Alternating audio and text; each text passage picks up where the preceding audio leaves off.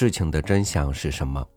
只有受害者和潜在的受威胁者才会呐喊追寻，而那些既得利益的人，永远想着的是怎么守住利益和扩大利益。这世间有公平吗？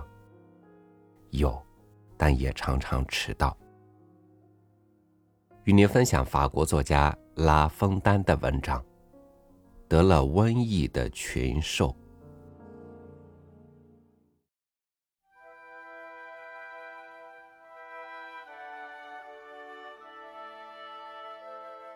一种充满恐怖的灾难——瘟疫，在动物之中流行开来。这是上天在盛怒之中为惩罚自然界而造成的不幸。一天之内，阿克融合这一地狱之河填满了兽尸，其他没死的也都染病在身，再也看不到他们忙于觅食。来维持病科的生命，食物已引不起任何食欲。狼和狐狸都无心注意那些温驯的猎物，连斑鸠都四散，不再求爱，也没有了欢乐。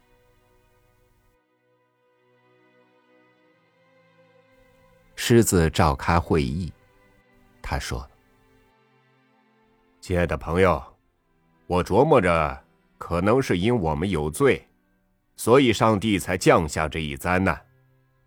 我们之中谁罪孽深重，希望他能出来做自我牺牲，来平息天怒。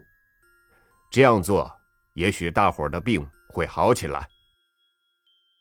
历史曾告诉我们，在这危机时刻，定有人能做出这种牺牲。我们不能过于原谅自己。都该扪心自问。就拿我来说吧，为了满足自己的胃口，曾吃过许多绵羊。他们对我能有什么威胁？一点也构不成。有时我甚至把牧羊人也吃了。因此，如果需要的话，我将做出自我牺牲。现在我想，最好每位都能像我一样主动认罪。因为大家都认为要根据公平的裁决，让罪孽最大的人去抵罪。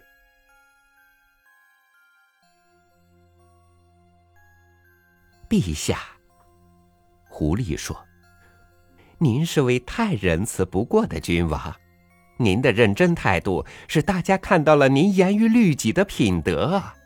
嘿，说到吃羊，那种蠢东西吃了也是不为过的。”绝不，大王，您赏脸去嚼他们，就是赐给他们最大的荣誉。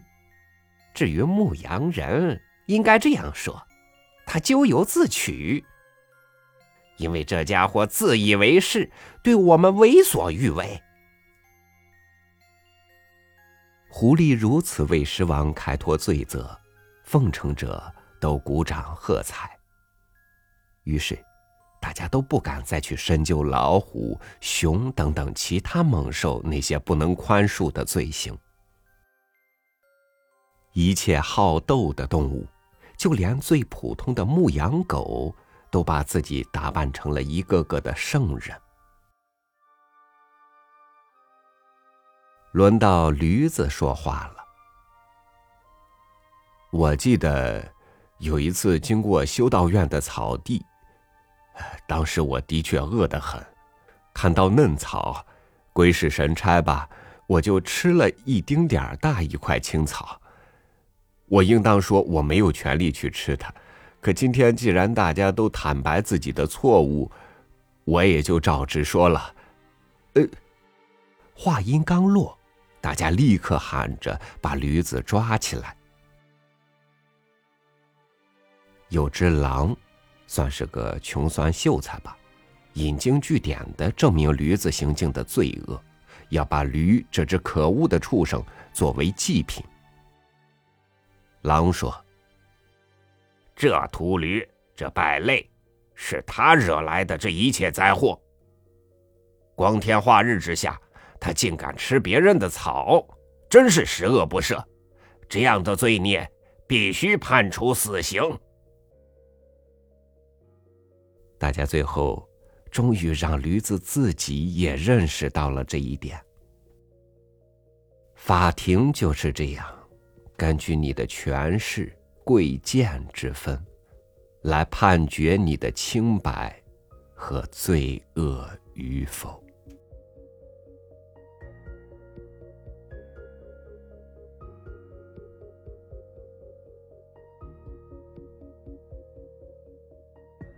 当施暴者不能被惩治，当罪魁祸首能够以替罪之羊逍遥法外，那么就意味着公平又一次失去了准头。弃公平正义换取金钱利益，这不也是一种瘟疫吗？是感染于良知的瘟疫。感谢您收听我的分享，我是朝雨，祝您晚安，明天见。